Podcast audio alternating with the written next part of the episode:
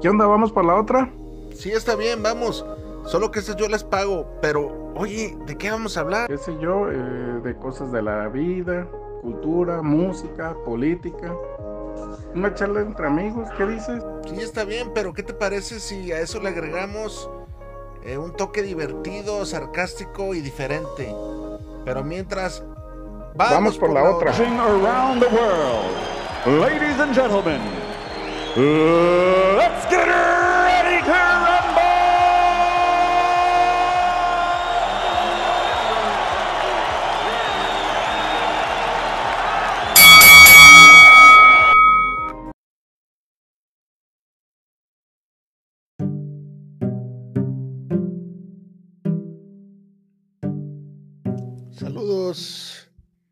apreciable comunidad de Vamos por la otra. Traemos un episodio más de nuestras historias. Eh, vamos a empezar ya a subir más, vamos a retomar lo de las cápsulas. Habíamos estado ausentes por lo del tema de Semana Santa, Pascua, pero ya vamos a subirles más contenido aquí. Se vienen cosas interesantes, cosas nuevas en Vamos por la otra. Eh, la historia es algo em, común, se puede decir tristemente común. Los jóvenes de hoy en día ya no saben del respeto hacia los padres, hacia los viejitos, hacia los adultos mayores. Y déjame decirte que esos valores nunca deberían de perderse. Eh, y ya lo sabes, vamos por la otra.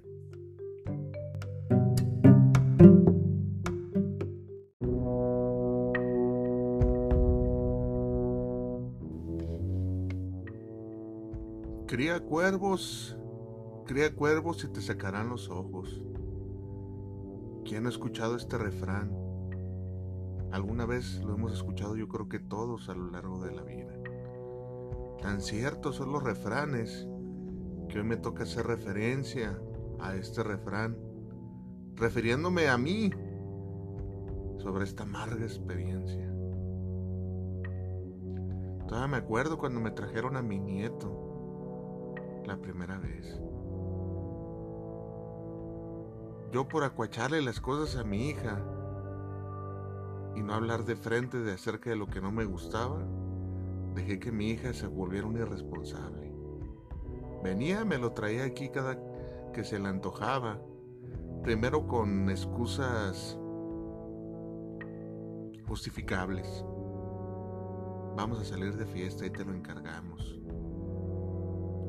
Vamos a, a un lugar para adultos, él no puede entrar. Te lo vamos a traer después de la escuela porque tenemos pendientes. Y una lista de etcéteras que no quiero llenar estas líneas con las excusas tan bobas que a veces inventaba mi hija. Así fue como al tiempo se separó del marido. Y ella en afán de buscar una nueva pareja, de rehacer su vida, diría, fue como totalmente yo me hice cargo del muchacho por allá cuando tenía nueve años. Mi hija ya no volvió más por él, se fue a hacer su vida. Anduvo con uno, con otro y, yo, por ser buena madre, por porque no sufriera mi hija, debo confesar que alentaba yo esa conducta apoyándole con el cuidado de mi nieto. Se quedó aquí a vivir conmigo. A la vez recuerdo que sentí alivio porque se quedara porque ya estoy vieja. Y me sentía sola. La verdad. Era mi compañero, el niño. Íbamos de un lado para otro. Pero algo no estaba bien con él. Era un niño desobediente, malcriado, que me faltaba el respeto constantemente. Me cegaba el amor de abuela. Tenía que controlar mis impulsos de acerca de cómo yo eduqué a mis hijos. Yo los eduqué como dirían a la vieja escuela, a mano dura, a desgreñones y pellizcos. Pero ese no era el caso, él no era mi hijo. Y no lo hacía. Lo eduqué diferente y ahora entiendo que ese fue mi pecado. mi mal. Así pues, entró a la época más dura, a la etapa más dura de la vida de cualquier ser humano que es la adolescencia. Y ahí las cosas empeoraron. Era un niño rebelde, era un niño desagradable. No me hacía caso, no hacía la tarea. Se la pasaba de flojo todo el día en el celular. Todo el perro día en el celular. Era increíble. No articulaba ni siquiera palabras, había días que no hablaba nada, solamente estaba en el celular. Medio comía. Si yo hubiera accionado diferente, si hubiera seguido con la vieja escuela, ese cabrón muchacho no hubiera hecho lo que hecho conmigo. Así pues, pasó esa etapa y de su madre ni noticias. Ya después tenía que implorar yo por algo de asistencia porque tristemente se perdió. Ya no venía ni siquiera conmigo. Ya después por ahí supe que la volvieron a abandonar y se volvió a juntar con otro que era el compadre de su ex esposo. Dios mío, las cosas. Jamás eduqué yo una hija para ser así. Mi esposo, duré 25 años casado con, él. Y tristemente falleció de problemas por complicación con la diabetes. Allá por el 2005. Y de allá para acá, pues yo no quería problemas con otra pareja y me quedé sola. Este nieto que vinieron a traerme, esta larva, este parásito, creció y al tiempo se volvió una persona exigente. Exigía cosas que yo no le podía cumplir. Ropa, tenis, celulares buenos, y yo le hacía la sugerencia de que trabajara y se ponía como loco.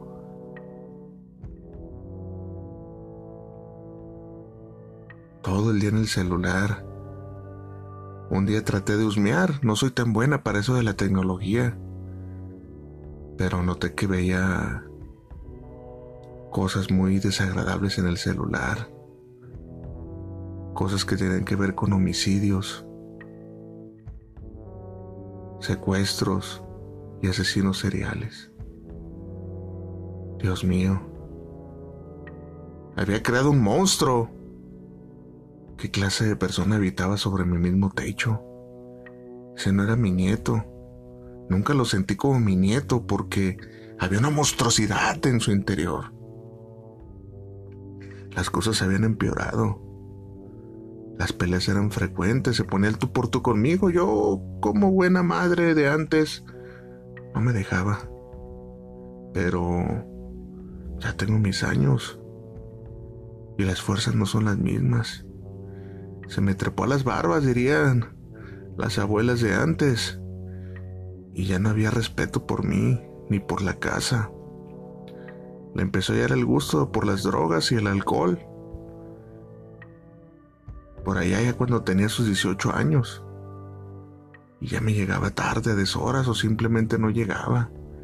Yo no reparaba en regaños y advertencias, pero no me hacía caso. Ya era muy tarde, el muchacho ya se nos había salido de control. No había nada que hacer.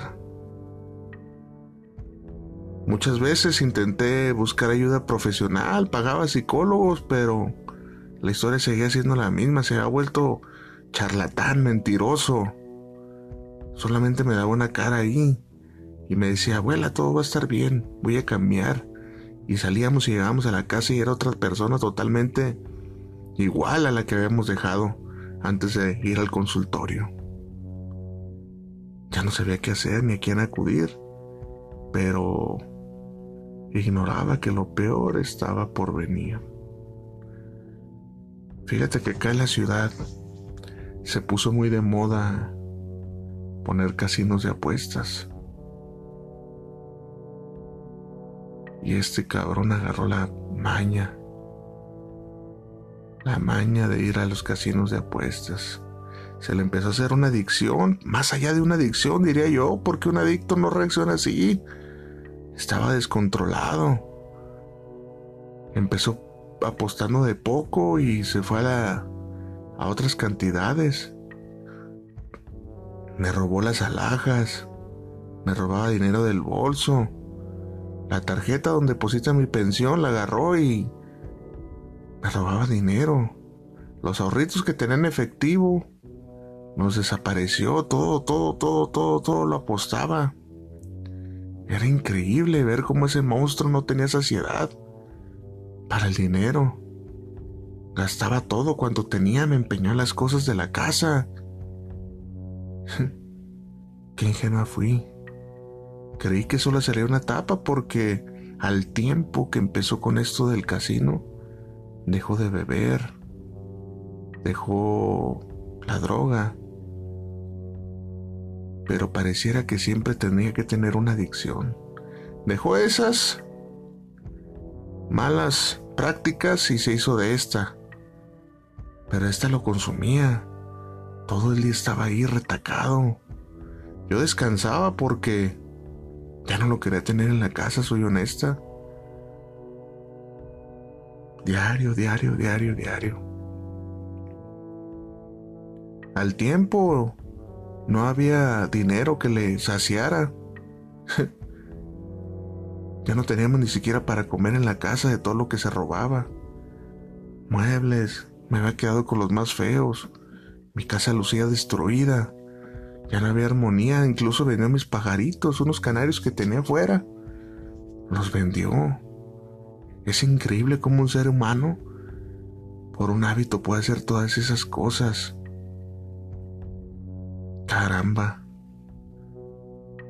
Si de niño lo hubiera enderezado como enderecé a mis hijos, que debo decir que no me salieron tan, tan malos. Solo esta Londra que sí salió una hija de la chingada, pero no sé si la semilla del mal se le impregnó a ella a su muchacho, o fue de parte de su papá, que también le gustaba eso de andar tomando, pero no tanto, este niño se fue a las ligas grandes. Ya no sabía qué hacer con él. Acudí a especialistas, nada, y un día empecé a notar que se ponía violento porque ya no tenía ni de dónde sacar recursos. Yo, por mi cobardía, por mi forma de ser, le había dado todo cuando tenía y cuanto tuve. Ya me la agarraba pidiendo con vecinas para comer porque ni para eso me dejaba. No tenía llenadera. Si lo hubiera corregido a tiempo las cosas fueran diferentes. Un día, un día recuerdo que llegó por ahí de la una de la mañana, totalmente desesperado abriendo los cajones, y me dijo lo siguiente, pinche viejilla, tú debes de tener más dinero, lo que te dejó mi abuelo, eso me pertenece, esta casa es mía, la voy a hipotecar y te voy a sacar a la chingada de aquí.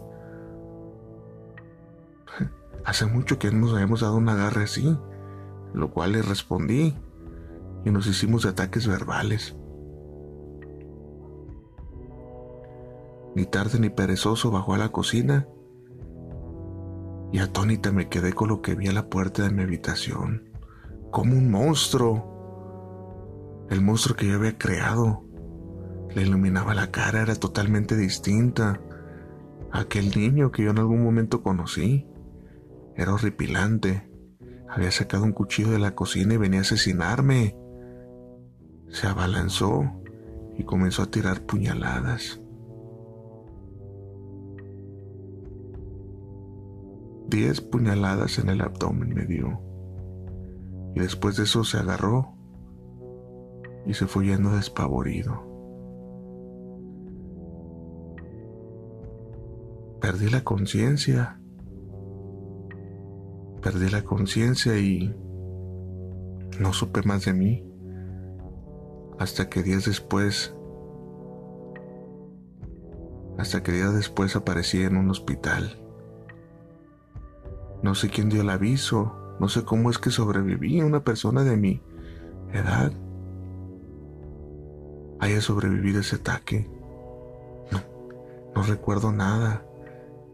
Solamente esa cara de monstruo en el reflejo de una luz tenue que daba la lamparilla que tengo en mi habitación. Jamás volví a mi casa. Nunca más volví. Y no me había dado cuenta que este monstruo había hipotecado la casa al banco. ¿Cómo me iba a dar cuenta? Si le dejé hacer todo lo que había querido. Herida y todo. Por ahí regresé con doña Cuca, una vecina que me prestó un cuartito ahí de su casa. Y de lejos veo la casa que fue mía, habitada ya por otra gente. Yo no sabía que los papeles que me he dado a firmar eran para eso. Era lo único que tenía, mi casa. De él no volvió a pararse por ahí, jamás. Nadie sabe dónde anda. Tal vez ahorita esté apostando en un casino. Tal vez esté viviendo en la calle. Yo ya no quiero saber nada de él. Salí viva de milagro y quedé con algunas secuelas acerca del ataque que sufrí por su parte. De puro milagro te estoy escribiendo esta carta. No entiendo yo de medios digitales, pero doña Cuca escucha su programa. Y tenía que contar mi historia, darle la cara a este monstruo y enfrentarlo aunque sea por este medio. Decirle que fue un hijo de la chingada, que me dejó tirada y en la calle los últimos días de mi vida. Ya no puedo hacer nada. Ahí le ayudo a doña Cuca con mi pensioncita, que es poco, pero pero de algo de servir para mi existencia que me queda. Es increíble como a veces nosotros creamos a estos monstruos.